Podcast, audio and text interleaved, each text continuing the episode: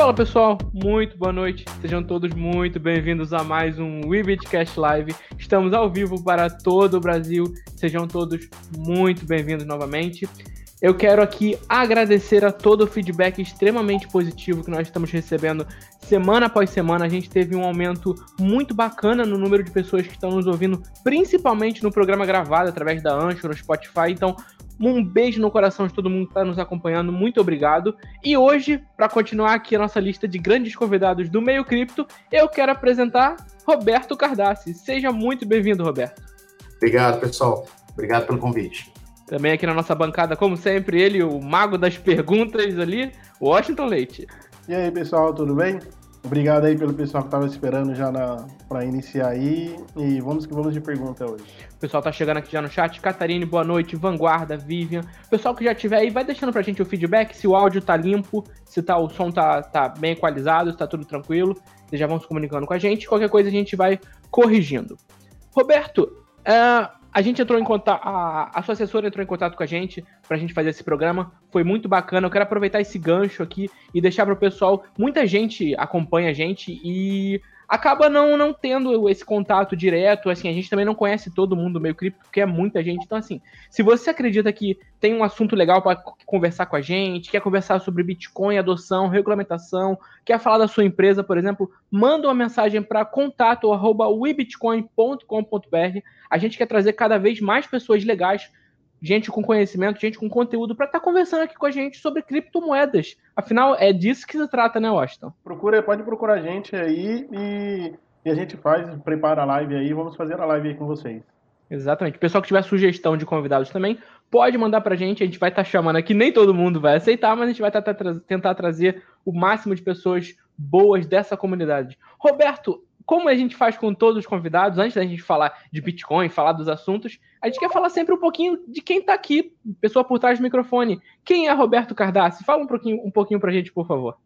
Entusiasta, empreendedor, brasileiro, que acredita muito é, de que é possível é, alcançar objetivos com trabalho e, e com boas intenções.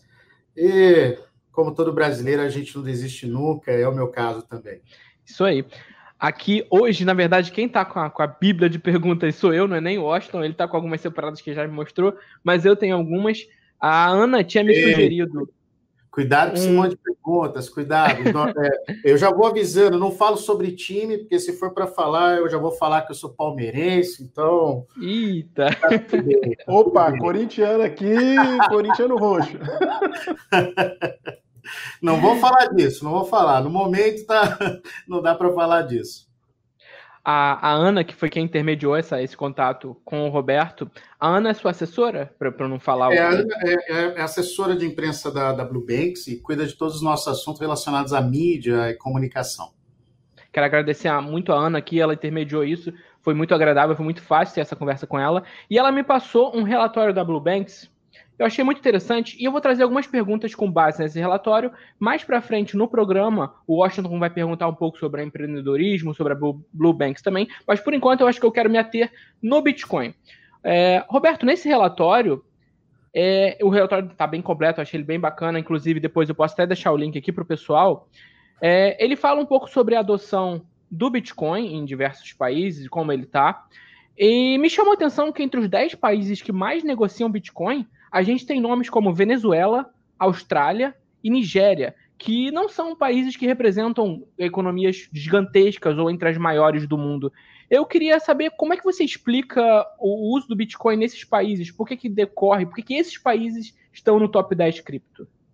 Boa pergunta, excelente pergunta, aliás. Para a gente também foi uma surpresa quando a gente decidiu fazer esse relatório, né? No, no primeiro momento, quando eu chamei meu time de inteligência estratégica para a gente poder justamente levantar essas métricas, uma das ideias que a gente queria, na verdade, era trazer métricas onde se conectava a criptomoeda com a vida real das pessoas. Que não fosse só essa visão de mercado financeiro, de reserva de valor, ou até mesmo somente essa coisa da inovação tecnológica. Então eu cheguei para o meu time e falei: olha, eu quero algumas métricas em termos de adoção, de uso, casos reais. Para a gente também foi uma surpresa a Venezuela, a própria Nigéria. É, e até mesmo o posicionamento da China, né? Porque se você pegar até 2017, a China era o maior país onde se negociavam criptomoedas e, por sua vez, também onde se criavam novas ICOs, IAOs, na época poucos STOs. A, a China era o berço, era o berço até pelo volume de pessoas e havia um interesse muito grande na época no país que isso foi interrompido em dezembro de 2017, quando o Estado chinês decidiu que não, que, que não queria mais esse tipo de negócio lá e acabou proibindo a emissão de moeda, né? É, é, e lógica, e assim, você vê, além do, do, posicionamento da Venezuela e da própria Nigéria, você vê também um, uma mudança também de, de, de, liderança com os Estados Unidos posteriormente. Mas explicando é, especificamente sobre a Venezuela, é, eu acho que é uma prova real da aplicação de uma criação moderna, contemporânea, que é o Bitcoin, é, como uma alternativa a uma mudança pragmática da imposição do FMI dos países com as sanções políticas, né? As sanções hoje que a Venezuela. A Venezuela é hoje um dos países que mais sofre sanções mundiais de outros países que, que não permitem que se negocie produtos, que se importe matéria-prima, até mesmo é, produto acabado, não aceita o, o dinheiro venezuelano que é sub, subvalorizado. Então, o que você percebe é que eles acabaram numa, uh, descobrindo na blockchain, ou no uso, na adoção de uma criptomoeda, uma alternativa econômica para poder sobreviver, para poder girar a economia. É, a Venezuela, em 2019, ela lançou o Petros, né, que é, um, é uma moeda atrelada à produção de petróleo do país, e com isso ela começou a fazer as trocas né, por Bitcoin, por Ethereum, e, e, conseguiu movimentar bastante o volume de bitcoins. É lógico que a gente não está aqui, é, não estou defendendo qualquer questão de viés político da Venezuela ou, ou o próprio governo atual, não, não é nada disso. Falando especificamente de cripto, eles acharam uma alternativa para um caminho alternativo diante das sanções econômicas que o país sofre. No caso da Nigéria, né, é, a Nigéria ainda tem um, um, fator a mais, né, porque a Nigéria, ela, ela, ela, num primeiro momento, ela fez isso como uma alternativa para equilibrar ou para conseguir suprir a questão de mantimentos, né, de, na, na, aquisição de mantimentos e também de produtos de higiene, na ocasião, é, eu não vou, não vou comentar sobre nomes, que é propaganda de empresa, né, não é o caso, mas um, uma exchange né, é, reconhecida da Ásia acabou abrindo a possibilidade de fazer esse intercâmbio de troca, que permitia é, inicialmente a aquisição de produtos de higiene pessoal e, e, alimentos, fazendo troca entre a moeda Fiat e o Bitcoin da ocasião. Então, foi uma alternativa.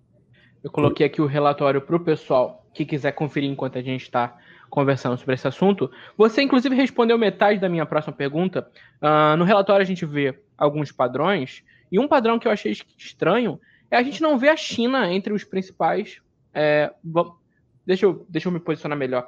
Não está na posição que acredito que ela deveria estar entre os adotantes de Bitcoin. Por exemplo, é na, quantidade de, na quantidade de ATM por país, você tem Hong Kong na décima posição. Mas Hong Kong é aquela situação problemática, é um estado, um território independente, é o território da China, então vamos não contar Hong Kong. A China não está no top 10 por ATM. E, pelo contrário, os Estados Unidos, que é o seu principal rival econômico, está disparado na liderança de, da quantidade de ATM e é o país que mais negociou Bitcoin no mundo em 2019. Roberto, como é que você explica essa discrepância tão grande que a gente está tendo agora entre Estados Unidos e China né, relacionada ao Bitcoin? Cara, eu, eu, é muito interessante quando você faz uma análise desse tipo, porque nós estamos falando de duas superpotências modernas, né? Nós estamos falando aí da, da Guerra Fria do século criptográfico, né? É, os Estados Unidos sempre teve uma política, teve uma credibilidade financeira muito grande, e a gente, se a gente não se esquecer, não voltar um pouquinho o tempo, naquela, naquela reunião do G20, no começo de 2018, o Bitcoin, ele, ele houve uma discussão se o Bitcoin era uma moeda ou se ele era um ativo financeiro, né? E na ocasião, o G20 preferiu dizer taxativamente o seguinte, que ele não era uma moeda que por isso os bancos centrais não tinham qualquer ingerência sobre esse tipo de ativo, né? A partir daí, você começa a ver uma corrida entre países numa disputa de domínio, né? E quando o Bitcoin, efetivamente, as criptomoedas se tornaram reserva de valor, você começa a entender o seguinte, né? Que a diferença não está entre quem regula mais ou regula menos, né? A diferença está em quem tem mais custódia do ativo, porque se o ativo é convergível para valor, significa que quem tem a maior custódia dele tem, de fato, o maior reserva de valor e, logicamente, vai influenciar muito mais forte no mercado. Na ocasião, discutia-se muito regulamentação, né? E os Estados Unidos a gente conhece historicamente que cada estado tem um comportamento lá, cada estado tem suas próprias leis, atendem todos a, a Constituição americana, mas cada estado tem a, as suas leis tributárias, leis proprietárias e por aí vai. E na ocasião, Nova York, que sempre foi um, um um contemporâneo em algumas situações, é, é, começou a abrir as possibilidades, foi lá, certificou, a, a, a por exemplo, a Coinbase para fazer custódia de Bitcoin, e com isso, a própria Coinbase atraiu grandes remessas de Bitcoin, como é o caso da própria Grayscale, que na, só que numa única transferência mandou mais de 15 bilhões de, de euros, né, convertidos em quase 20 bilhões de dólares em vault para a Coinbase. Depois ela fez o mesmo com a Gemini. E agora, recentemente, só para vocês verem um marco histórico, ela aprovou o primeiro CryptoBank é, da Kraken. Então, você vê assim, os Estados Unidos, apesar daquele perfil, em vários momentos, estilo conservador, há por trás uma ideia do tipo assim, é, faço o que eu digo, mas não faço o que eu faço, né? Porque, por outro lado, os Estados Unidos, de fato, eles são eles são muito, eles são realmente inovadores em muita coisa, porque é, tudo aquilo que muitos pregavam e proibiram, como, como é o caso da China, ele achou formas de fazer porque ele é, de fato, o maior influenciador do mundo em todos os mercados e vai continuar sendo por um bom tempo. A China, por sua vez, ela discute-se muito, né, é, se o que ela fez foi benéfico ou foi um, um retrocesso para o próprio estado econômico do país, porque sim, ela tinha total possibilidade de ser o maior líder disparado desse mercado, porque ela foi o berço de pelo menos aí 8 mil novas moedas que nasceram em dois anos. Dessas, muitas morreram, logicamente. E ela também teve, tinha a possibilidade de ser a pioneira numa moeda estatal, né? numa moeda digital estatal. Então, discute-se muito sobre isso, mas a princípio, a, a, realidade hoje é que se você vê é, essa disputa americana e chinesa por, por, por de influência e propriamente de, de criar barreiras entre um e o outro para permitir que haja de fato uma submissão e uma liderança, ela também atingiu o mercado de cripto e que, por sua vez, os Estados Unidos hoje está na frente, né? É, não só pela questão da custódia, mas também pela vanguarda aí na aprovação de ETFs, né, dos ETFs, na liberação de, de, de que bancos comprem e ofereçam para os seus clientes a opção de criptomoeda. Enquanto você vê o Brasil discutindo a questão da implantação do PIX, os Estados Unidos estão liberando os bancos para oferecer é, moeda digital.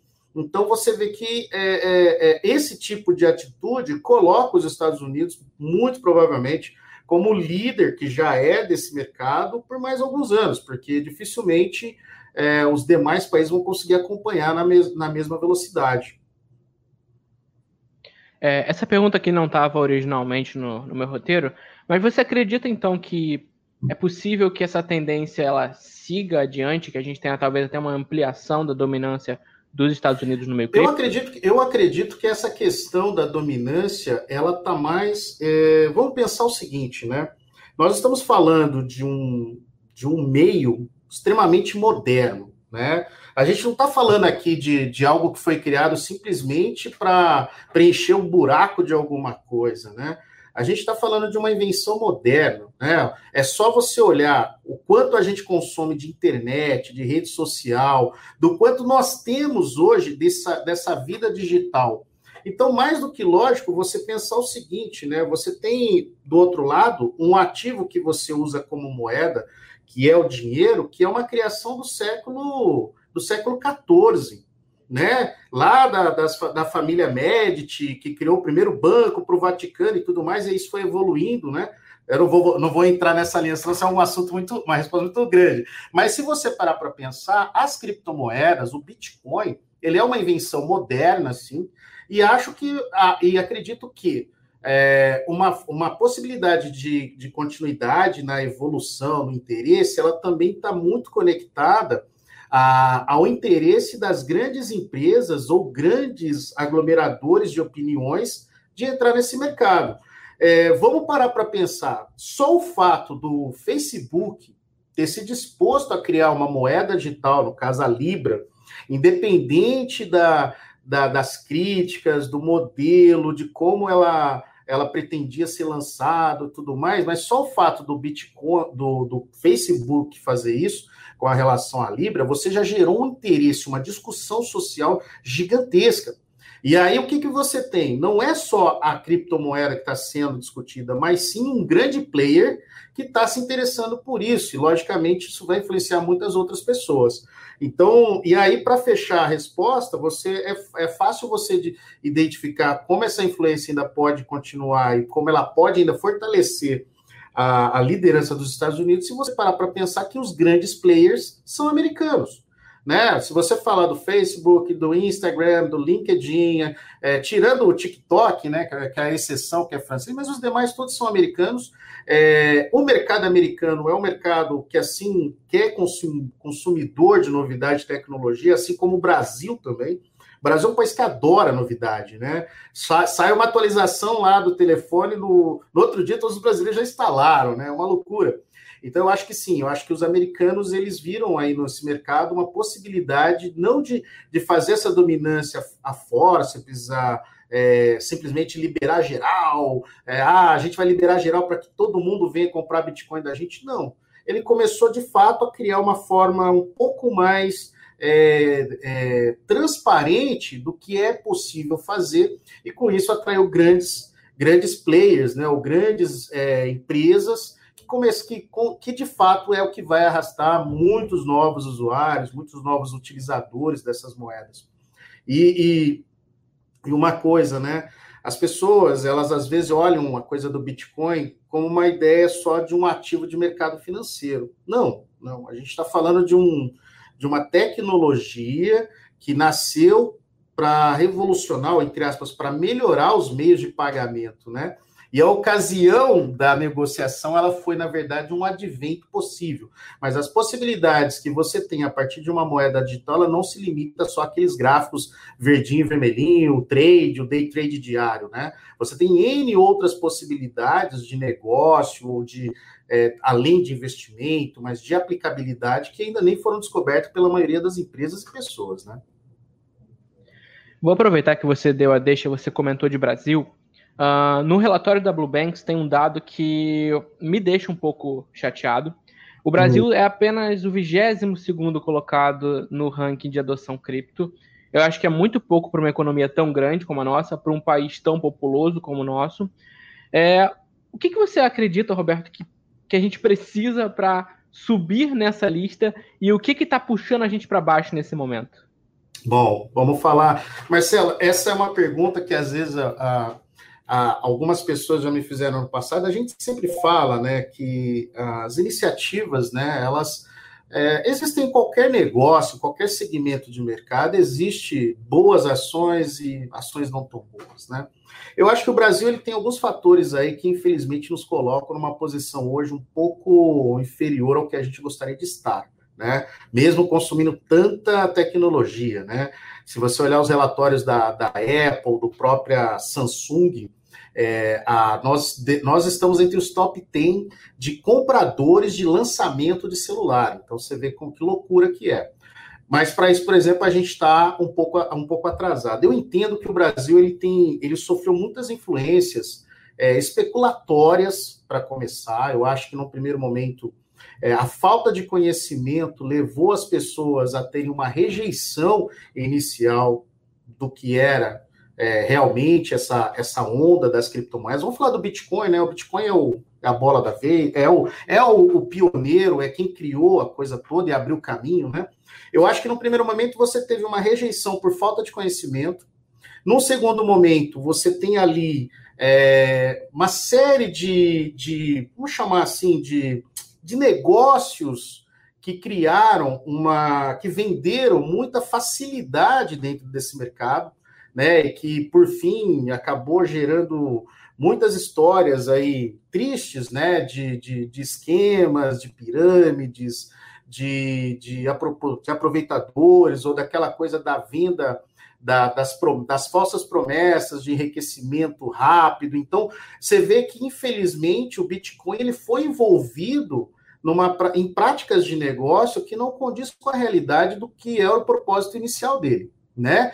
E aí você percebe, e aí o que acontece? Esses acontecimentos, né, é, também levaram as pessoas a, a criarem um pouco mais de rejeição, né? Segundo motivo que eu acho também que pesa muito sobre a, a opinião das pessoas com relação a isso. E acho que terceiro também, acho que é um ponto seguinte, né? Nós, nós não, não tivemos assim aqui no Brasil ainda, agora, né? Existem alguns casos até mais avançados, mas as plataformas de negociação elas, elas não conseguiram acompanhar durante um certo tempo todas as facilidades e funcionalidades oferecidas pelas grandes plataformas do mundo né? Então, o que acontece? É, nós temos um sistema financeiro também que ele é um pouco burocrático, né? Então, imagina se as pessoas às vezes não, elas não imaginam como é isso, né? Porque às vezes, é, olha só que coisa interessante, né? Uma vez eu estava conversando com uma pessoa que o cara, que a pessoa falou assim: ah, porque Bitcoin é, é a moeda de bandido que lava dinheiro, aquela coisa toda. Eu virei para ele e falei assim, cara,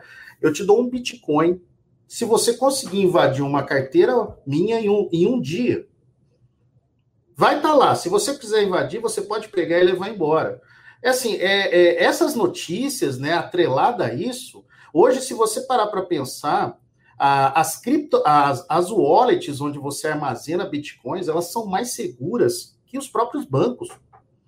E assim, não e justamente essa a criptografia ela foi criada para aumentar ainda mais a segurança e dar mais fluidez nas transações, que é o caso pra, da existência da própria blockchain, né? Mas você vê que o fato de ter de um acontecimento, de um comentário malicioso, gerou essa desconfiança. Então as pessoas que não conheciam de fato é, a, a, proposta do, do, Bitcoin, elas atrelaram muito isso. Né? E segundo, logicamente, as experiências ruins e tal, eu acho que também levaram levaram a essa visão. Acho, é, eu acredito, acredito que o Brasil tem condições de se tornar um, um, um ator mais, mais reconhecido no, no mercado de criptomoedas a partir de uma evolução realmente assim do ponto de vista de conhecimento, de possibilidade de, plataforma, de plataformas que ofereçam serviços seguros, confiáveis, e as pessoas começarem a enxergar essas, essas facilidades, né?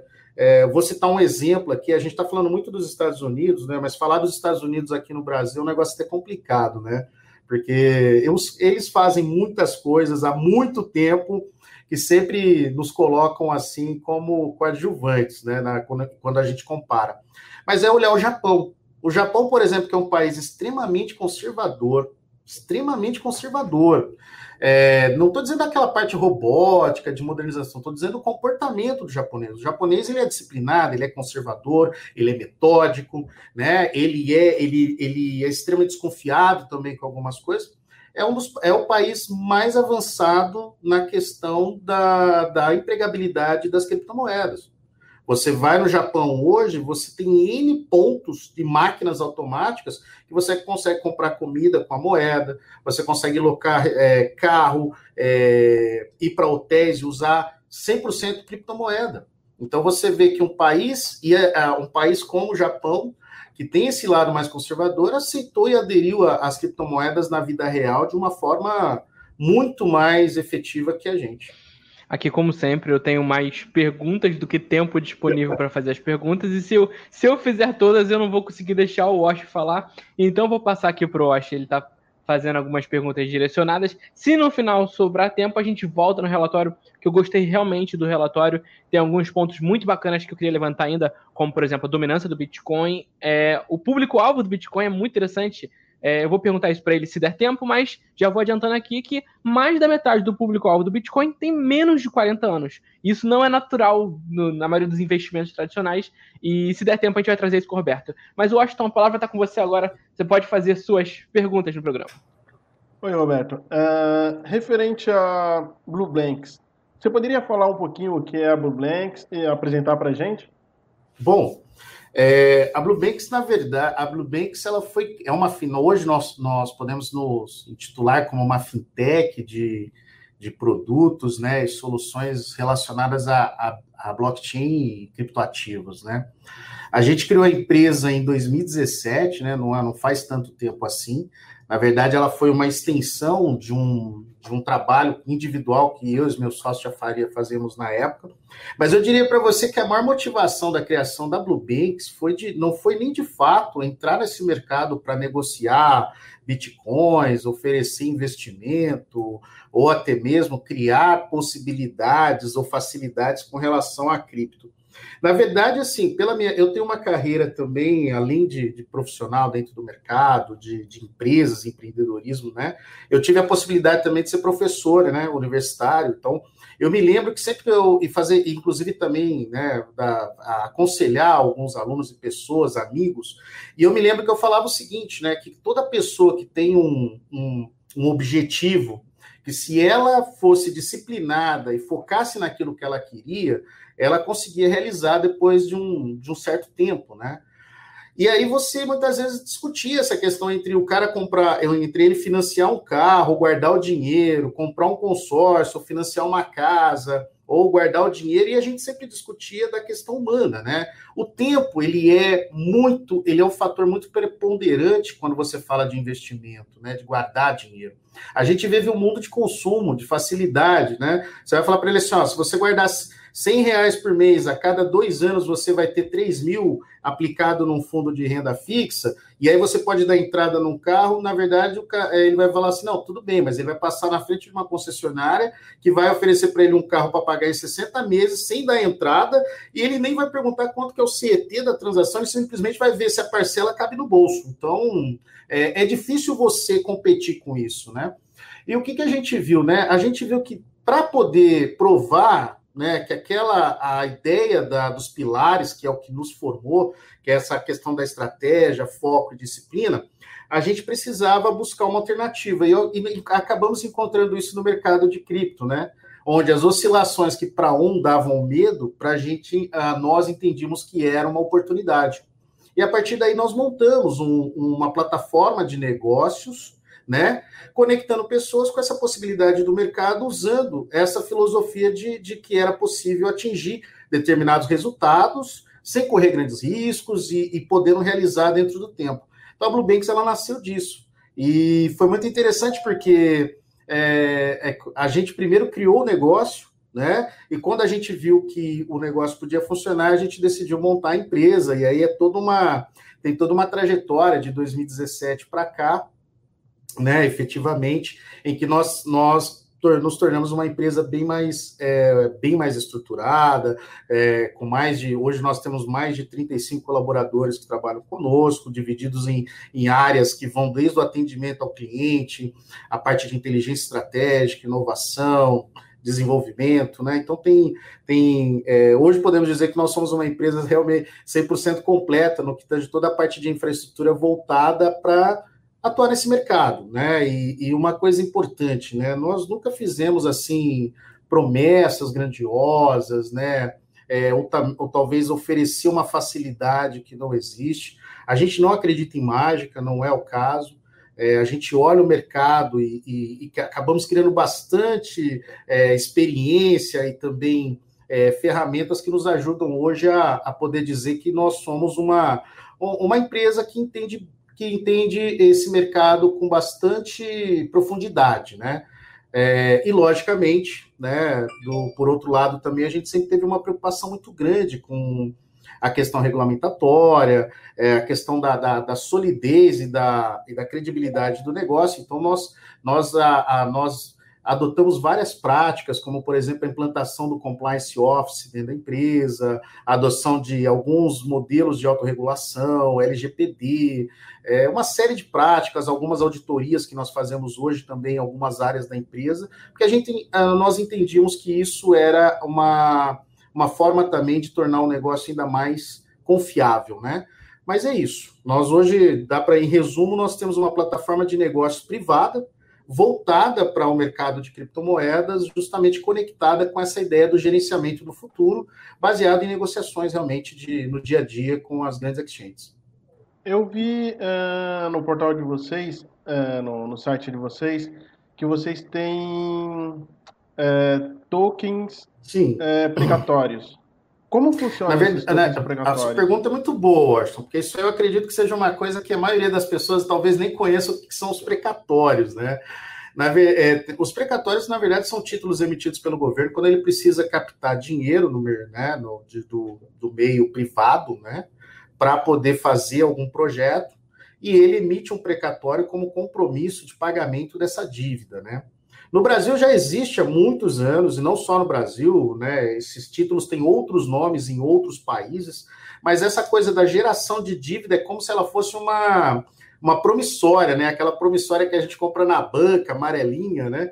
Em que, a em que alguém se compromete a te pagar com algum ágil, né? Algum lucro daí um determinado tempo, né? Se você tiver disposto, você compra, se você pega esse papel.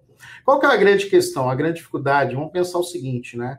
De um lado, você tem papéis que, quando se, se trata do papel federal, ou seja, das, dos precatórios emitidos pelo governo federal, esses precatórios, por lei, eles são alocados, né? Eles são, eles têm obrigatoriedade de pagamento, né? Lógico, se vai acontecer em dois anos, em três anos, tudo depende do papel, né? Da, do momento que esse título é emitido e combinada a data. O federal, ele é, é a, a União, ela obriga o, os, a, a, o Estado, né? O Ministério Público obriga a União a alocar o pagamento desse papel. Então, ele obrigatoriamente ele vai ser pago, lógico. Né, Brasil, governo, sempre pode acontecer alguma coisa, um adiamento e tal. No caso do estadual ou do municipal, já não existe essa obrigatoriedade tão grande. Então, você pode ter papéis que às vezes levam um tempo maior para serem quitados, né? E cada governo, agora com essa lei da responsabilidade pública, né? Teto de gasto, muitas vezes ele não aloca o pagamento de todos que vencem no ano, passa para o próximo. Então, isso é normal. Mas, enfim, essa é uma, essa é uma característica do papel. O que, que é uma outra característica? É, esses papéis não são, de, não são papéis com valores pequenos então, significa que uma pessoa normal, como a gente, muitas vezes não tem condição de comprar um papel que vale 10 bilhões de reais, né? Mesmo que né, 10, 5, é, 350 milhões, né? Então, são papéis que geralmente o governo, quando emite, emite com cifras muito altas. O que, que você, o que, que nós estamos fazendo? A gente está usando um, um, recurso chamado, uma invenção proporcionada pelo mundo das criptomoedas, que são os security tokens, né? Os STOs, né? Security Token Offering, que é uma forma de você literalmente é, to, é, cotizar ou tokenizar, como a gente fala, o papel em várias unidades, ou fragmentar em várias unidades de cripto, e você permite que pessoas normais possam comprar uma fração do papel, né? E uma fra... comprar esses tokens, que significa uma fração do papel, e ter a possibilidade de ganhar e ter um rendimento futuro quando esse papel é liquidado, né? Lembrando que nós, o que, que nós fizemos? Né? Isso, já é, isso já é uma prática usada no mundo, né? no, no mundo todo, no universo cripto, né? que, é, que é o uso dos tokens. No Brasil ainda se discute muito essa questão é, com relação à tokenização, por isso que essa tokenização ela não é feita no Brasil, né? A gente faz a tokenização através de plataformas hoje mundiais que estão habilitadas, né, e reguladas para fazer esse tipo de operação, e nós aqui só funcionamos como um, um, balcão de venda, né? Nós não somos o emissor do, do token aqui no Brasil, porque no Brasil ainda não é permitida a emissão de tokens, né?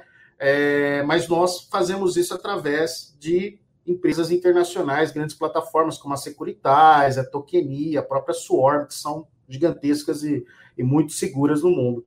É, e, e, a partir daí você compra. É, a partir daí também tem um outro detalhe, né? Que é importante. Como você valoriza isso? Porque se você falar assim, ah, vou pegar um papel de 10 milhões, vou pagar, vou tokenizar ele em 10 milhões de unidades de token, né? Ou seja, cada um valendo um real e lá na, vou esperar dois anos para receber o papel e vou pegar os mesmos um real, você, na verdade, não está. Você não está criando a roda, né? Você, na verdade, não tá, só está criando trabalho, né? Burocracia e empatando dinheiro que, é, que poderia estar tá rendendo em algum, outro investimento melhor. Na verdade, o que, que nós fazemos? Né? Nós, quando nós vendemos os tokens, nós, nós é, adquirimos o papel com deságio. Por que deságio? Eu estou fazendo uma antecipação de recebível. Imagina que o Marcelo tenha um precatório de um milhão, que ele vai receber em dois anos. Eu chego para o Marcelo e falo: Marcelo, eu vou comprar esse papel seu à vista e te pago 70%.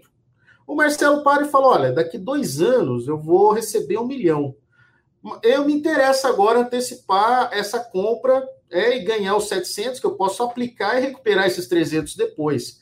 Ou eu posso, talvez, correr o risco de chegar lá daqui dois anos, ainda for postergado o pagamento, e eu ainda levar mais de um ano ainda para receber. Então, ele olha essa possibilidade dessa, dessa negociação, dessa compra antecipada, como uma oportunidade também de já lucrar. Por que já lucrar? Porque quando ele compra o papel, esse papel já foi prometido um ágio. Então, imagina que o governo foi lá e emitiu um precatório de um milhão, quando, na verdade, ele, ele precisava de 700 mil. Então, provavelmente, o Marcelo, que foi o comprador inicial, ele já está ganhando nessa venda. Então, e, e, detalhe, né? Essa negociação de precatórios no Brasil é feita através de balcões, balcões desorganizados, né? Já que elas não estão na, na, na, na, bolsa oficial e é totalmente regulada, regular, é, é, é, não tem, é totalmente lícita, não existe nenhum, né, nada ilegal, ilícito nesse tipo de operação, que é essa negociação de precatórios. Nós, geralmente, o que, que nós fazemos? Nós compramos o, precatório com esse deságio, tokenizamos ele e fazemos o quê? Com, é, dividimos com o cliente o lucro da diferença entre o que nós pagamos e o que nós vamos receber no papel. E é assim que nós geramos lucro. E damos oportunidade para as pessoas de investir num ativo seguro, porque é bastante seguro, é, muito. É, é, ainda damos para o cliente a possibilidade de uma liquidação antecipada, ele não tem, ele não precisa exatamente esperar até dois anos, quando a gente vai liquidar o precatório para poder é, desfazer o investimento, isso não é um problema. Na verdade, é uma oportunidade também das pessoas começarem a, a, a, a adquirir novas, uh, novas possibilidades de investimento no mercado criptomo, criptográfico, não, com criptomoedas, mas porém atreladas a produtos que já são comumente conhecidos. Uma outra pergunta: será que a, a, a vou chamar de BBX, a, a futuramente vocês não têm uma visão, sei lá, de tokenizar parte de ações Eita, olha, cuidado. isso, é, isso, é, isso é segredo de Estado, cara. Bom, nós temos sim alguns projetos. Recentemente a gente expandiu o nosso negócio com unidades de negócio com escritórios físicos né, na Estônia, em Portugal e também nos Estados Unidos. A gente está, sim, vislumbrando mais negócios no futuro. Temos agora o lançamento da da nossa do nosso app que vem já com uma conta digital e já vem com alguns com algumas funcionalidades de criptomoeda na parte de wallet e tudo mais. É, é, é, a, as pessoas não é. A gente tem algumas ideias para o futuro do negócio. O que é importante, né, Washington? Primeiro, assim, a gente entende que não adianta querer acompanhar modelos de negócios que funcionam em outros países, achando que simplesmente vai trazer isso para o Brasil e vai funcionar, porque não é assim que funciona.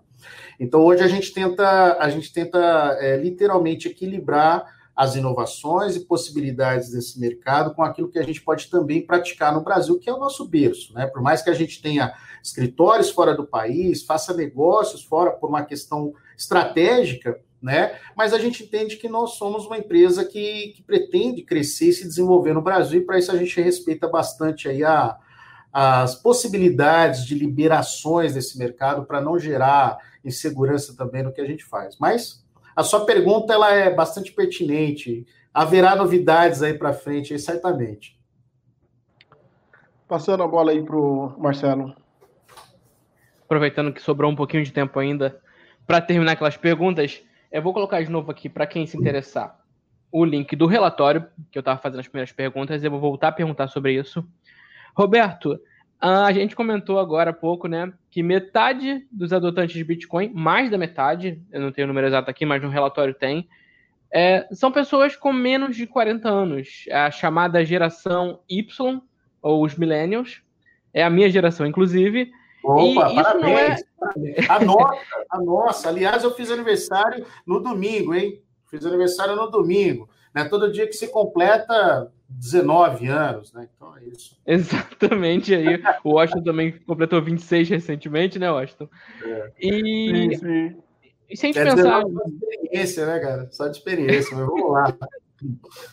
se a gente pensar em investimentos tradicionais, a gente não vai ter essa porcentagem, eu tenho certeza, a gente não vai ter essa porcentagem de, de, pessoas participando abaixo dos 40. A gente vai ter pessoas mais velhas que dominam esses mercados, são pessoas que estão há mais tempo. Como é que você explica o Bitcoin e as criptomoedas serem adotadas tão fortemente por pessoas tão jovens?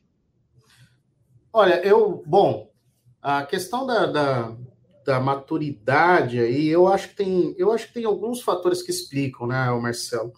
Eu acho que dentre eles, eu acho que o momento de vida, né? Eu acho que das experiências que cada um tem, da, é, e talvez até um, uma, um certo desânimo com o momento da renda fixa no Brasil, com as possibilidades que você tem entre a acessibilidade a produtos de investimento versus o que você tem num, num começo de carreira, num momento iniciante, né?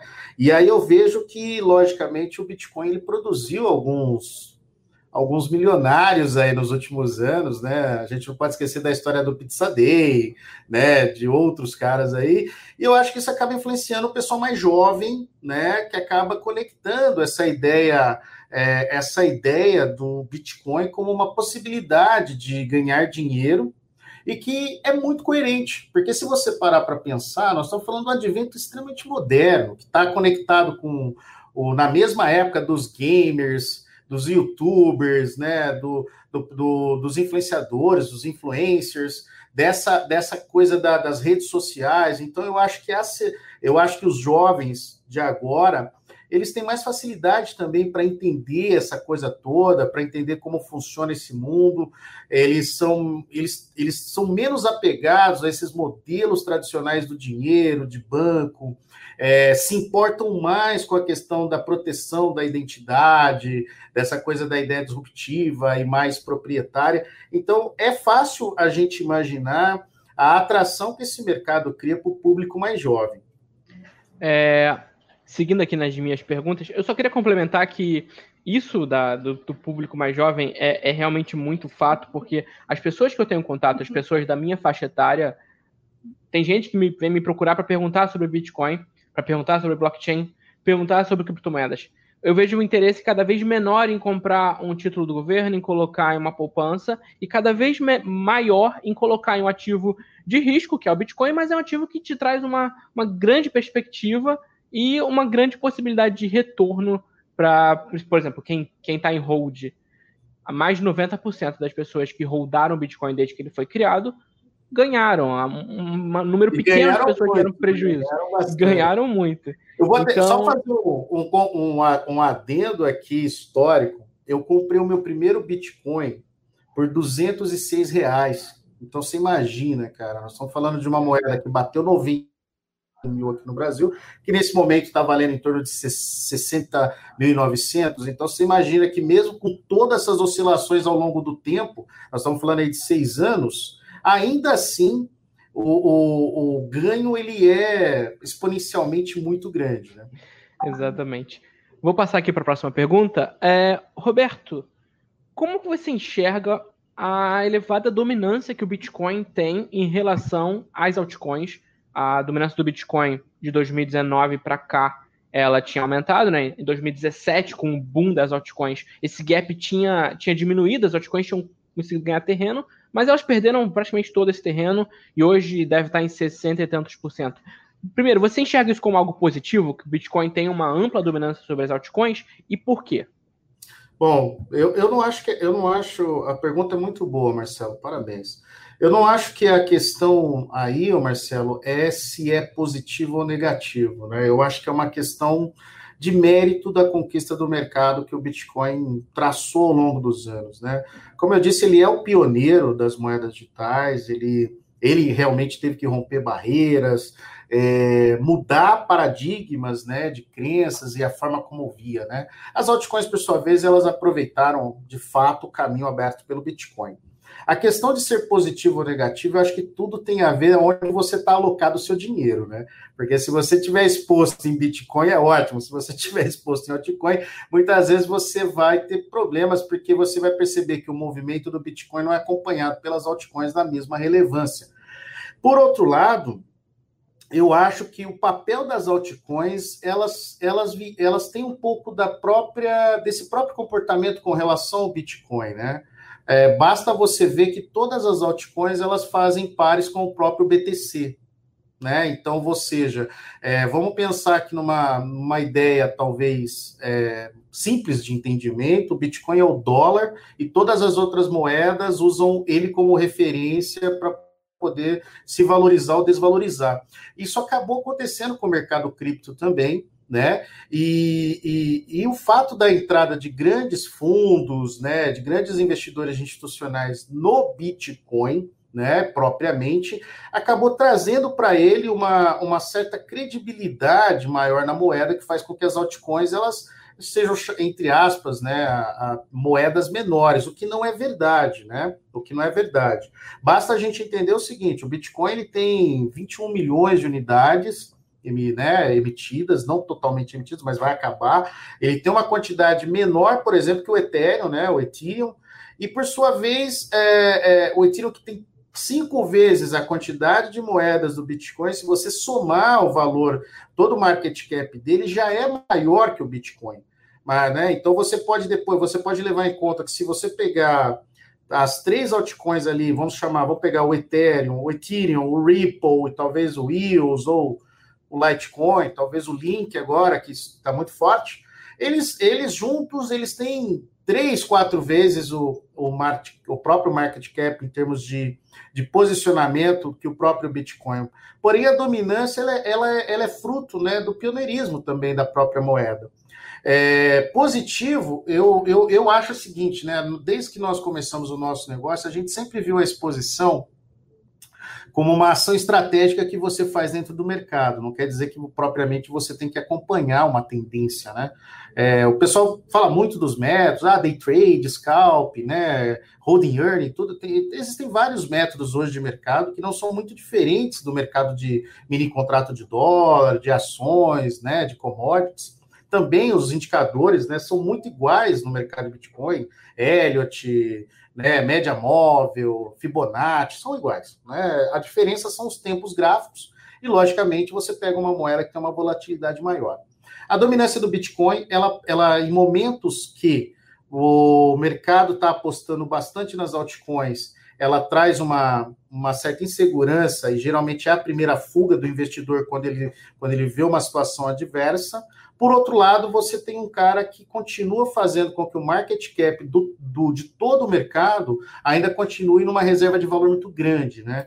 Então você imagina o seguinte, né? Se nós somarmos é, todas as transações de Bitcoin hoje é, no mundo, né? Você tem mais de 8 trilhões de dólares aí em transações é, ao redor do mundo só em torno do Bitcoin né? Que são, são transações que não estão lá no order book das exchanges, são os OTCs, que são essas compras privadas, que não são declaradas no blockchain, não que seja não que seja um problema de licitude nenhuma, é só um modelo de negócio. É, o volume é muito maior e é quem move o mercado. Eu acho que a questão de se analisar a positividade ou negatividade de cada situação tem a ver com a estratégia que você adota no mercado. Né? Isso, isso também, para o que para alguns é uma preocupação, para quem está investindo nesse mercado, muitas vezes é uma oportunidade de ter algum spread aí numa compra e venda em momentos, às vezes, até muito curto. Estamos aqui com 49 minutos de programa. Eu não posso ultrapassar uma hora, senão minha chefe come o meu couro, mas eu acho que dá tempo ainda de fazer mais uma aqui. Eu acho que dá, vamos lá. É, Roberto, uh, em 2020 a gente teve a crise da Covid. O 2020 é um ano atípico. E o Bitcoin ele começou a se correlacionar de maneira muito intensa com SP500, ativos tradicionais e o ouro. Como é que você enxerga essa correlação do Bitcoin? Essa é a primeira pergunta. E a segunda, você acredita que a médio e longo prazo isso pode perdurar? Bom, a pergunta, de novo, Marcelo, você acertou na pergunta, mesmo que a sua chefe brigue com você, a pergunta vale a pena, viu? É, a gente não pode esquecer de uma coisa muito importante, né? O que faz o mercado, independente de qual seja, Não são os órgãos reguladores, não são os governos, não são até mesmo os fundos ou ativos. O que faz o mercado são os investidores. Então, ou seja, quando você tem mais interesse por um determinado ativo, ele se valoriza. Quando você tem menos interesse, ou seja, uma, uma um movimento é, volumoso de venda, ele vai cair. E essa é a métrica do mercado. E para ser sincero, isso é ótimo. Isso é ótimo, porque você, por mais que você você, você tem sim é, algumas questões assim de influenciação do, do governo, até de, das bolsas, de, das próprias empresas nos mercados tradicionais, dos bancos, né? É, mas mesmo assim, se o investidor não tiver interessado, não adianta. Você pode pintar o a zebra de unicórnio que não, que não vai vender, né? Porque sabe que na hora que molhar, ela volta a ser zebra. É, o que eu vejo é o seguinte, né? Você tem, você, você falou de um ponto muito importante, né? A pandemia é o que a gente chama de antifrágil, né? O que o Nassim Taleb escreve no livro dele lá no Cisne Negro, né? Que são os antifrágeis, é aquilo que a gente não espera, mas aquilo que a gente sabe pode acontecer né? É, sei lá, você tá na piscina lá, você tá na piscina vendo um monte de moleque pulando de cabeça fala assim: ah, uma hora alguém pode se machucar nisso aí, e realmente uma hora acontece. Então você não sabe quando, né? Se soubesse, né? Nesse mercado, se a gente pudesse adivinhar, a gente estava bem. É, o que você acaba vendo é que se o, quando você tem uma crise dessa proporção, é normal que o medo e a insegurança das pessoas levem elas a buscar caminhos mais seguros ou chamados mais conservadores. E aí você tem um movimento que é igual para todo mundo. É igual para todo mundo. Quem está na bolsa vai correr para o dólar ou vai correr para a renda fixa. Quem está na cripto vai correr para outros mercados também, para correr, vai correr para o ouro, porque entende que o ouro é mais seguro, e isso quando, se você fizer essa comparação nos últimos seis meses, é muito parecido, né? Agora, você teve na pandemia um advento muito interessante, né? Porque se você olhar, quando você tem é, uma pandemia, ou um, quando você tem um grande evento mundial, os países, eles têm, a própria ONU, os países têm na Constituição que os governos são autonomistas. Então, logicamente, que significa que se tivesse uma guerra e o governo precisasse pegar todas as reservas de dinheiro que está disponível hoje, ele vai lá pegar independente se é sua, da sua mãe, da sua tia, do seu pai, porque o governo, ele, ele é o Estado é soberano, e aí a própria Constituição, ela, ela prevê algumas coisas nesse sentido.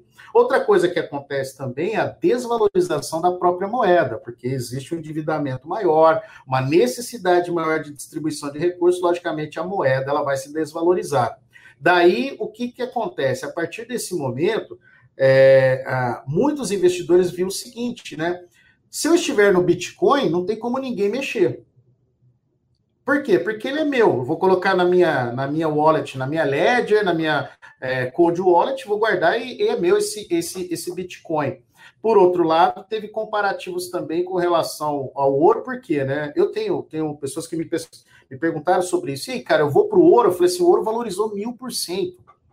Quando a crise acabar, como é que você vai vender? O que, que você vai fazer? Você vai vender esse cara depois de ter desvalorizado mil por cento, se ele voltar para o valor normal? Então, quer dizer, cara, você já não, já não dá mais para comprar ouro. Você tinha que ter comprado lá quando começou a sair as notícias das primeiras gripes lá na China, cara. Do contrário, depois de mil por cento de valorização, a não ser que você seja, é, vamos falar, muito otimista com relação ao investimento ou, ou, muito pessimista com relação à crise, né? Então, eu acho que essa é um comportamento natural.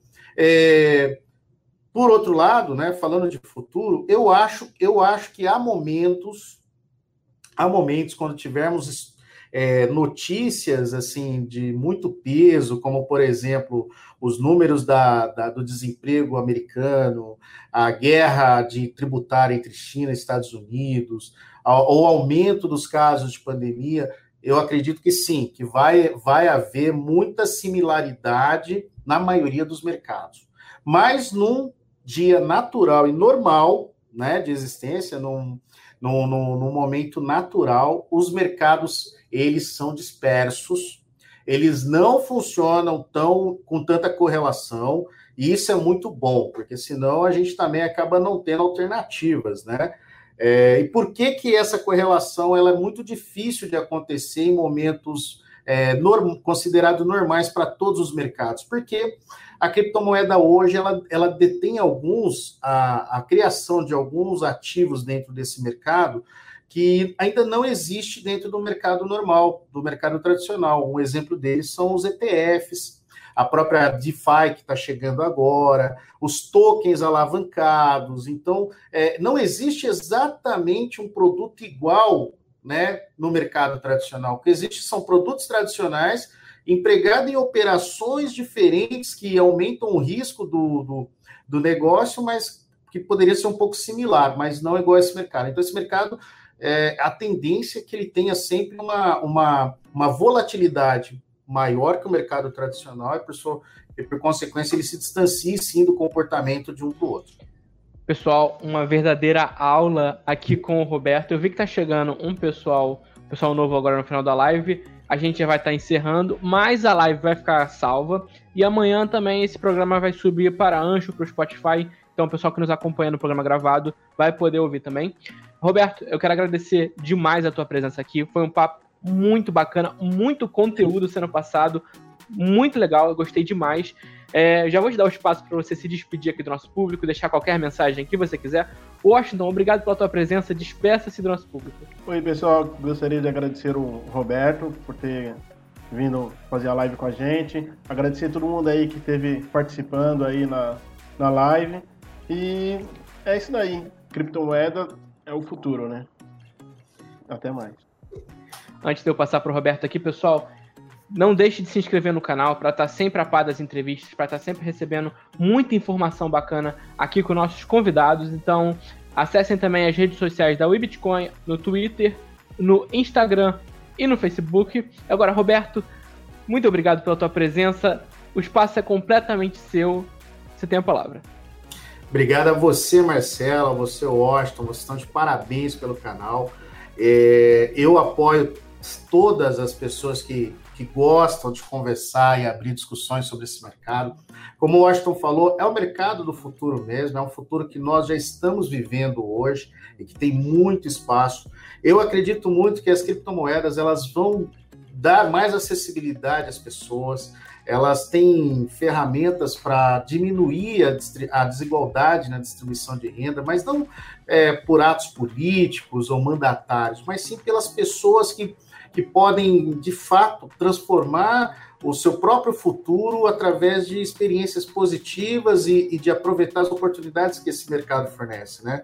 Aqui na Blue Banks, a gente, a gente efetivamente, quando criou o nosso negócio, a gente não pensava no mercado de, de investimento, mercado financeiro, mas sim em conectar as pessoas a essas oportunidades do, do, do Bitcoin, das altcoins, né? E eu acho que a gente tem feito um trabalho é, muito bom né? A gente tem criado, tem tido uma credibilidade é, a cada dia crescente com o nosso público e, e, e a gente continua trabalhando aí forte para cada vez mais também é, compartilhar o nosso conhecimento, né? Porque isso é importante. Pessoas como você, Marcelo, pessoas como você, Washington, nós temos aí a, a missão, né?